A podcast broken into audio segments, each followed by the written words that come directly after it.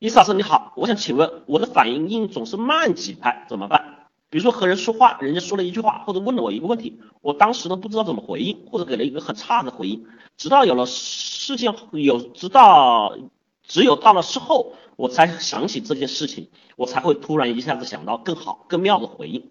但是对话的当时，你就是打死我我也想不出来，到底为什么啊？老师啊，谢谢老师啊，谢谢。我之前不用那么多啊啊。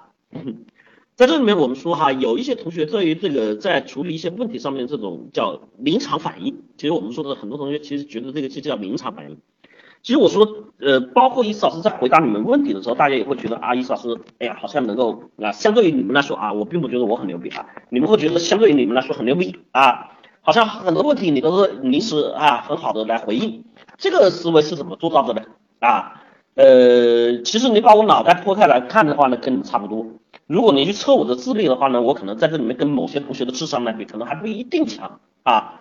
那么是什么造就了？从我小时候读书和这个状况来看，我也不是最优秀的啊，至少我也不是清华北大毕业的。所以这个东西跟你们说呢，至少给你们一个希望。什么希望呢？这个不是要特别牛逼、智商超群的人才做得到的。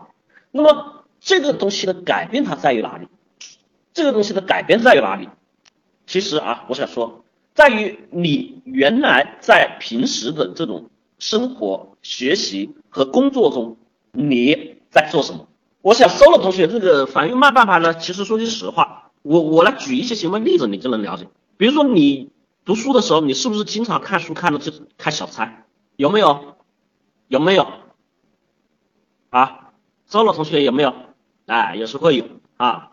然后你做事情的时候，是不是经常有这种啊三分钟热度坚持不了？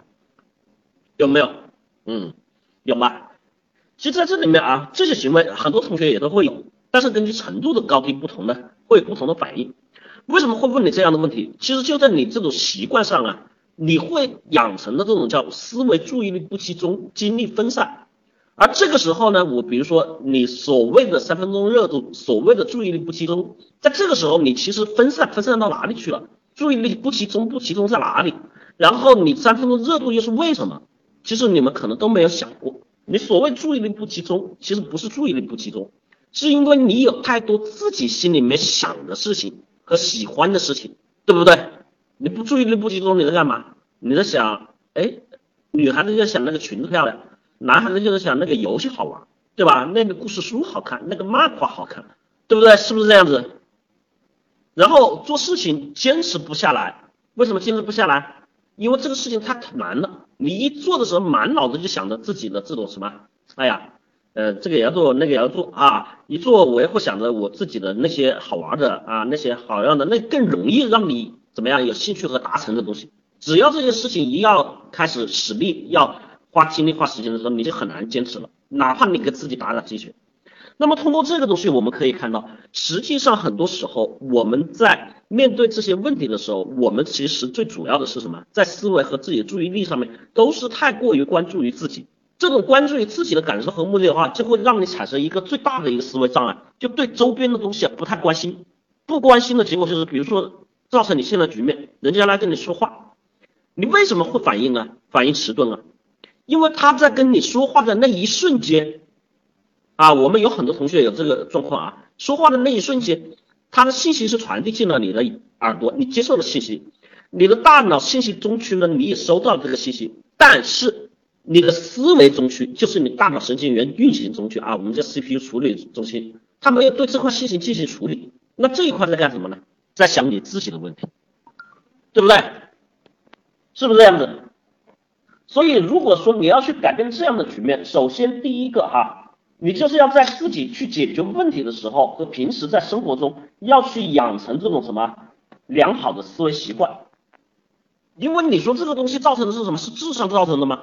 肯定不是，对吧？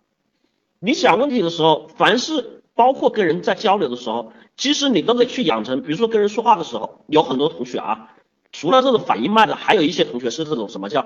哎，说话不经大脑就反应过快的，反应过激的，都也是同样的，它只是两个事情的极端。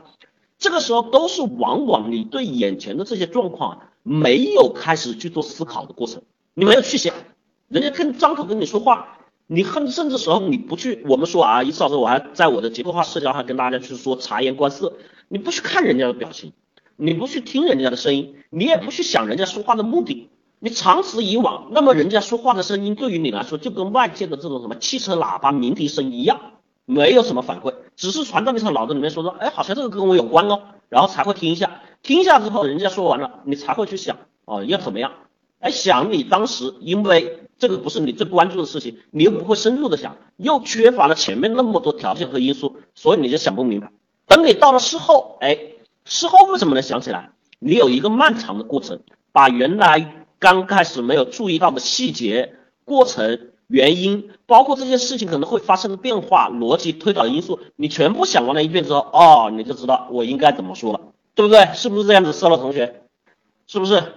所以，其实在这里面，我们说啊，如果说很多同学在这种平时生活中出现了一些问题啊，呃，看表面因素的时候，好多人会归结于是性格的问题啊，是吧？有人会不会归结我性格的问题啊？归结到自己性格懦弱、胆小、不敢说话啊等等的。其实我说句实话，这些东西根本的原因，性格都是因为这些行为所养成的，行为才能养成性格哈，是你之前的这种思维方式、行为习惯不好造成的。所以有这些困惑的同学，欢迎报名我的立体思维法课程啊！全新改版一期，内容更好，干货更多哈，直效性更强。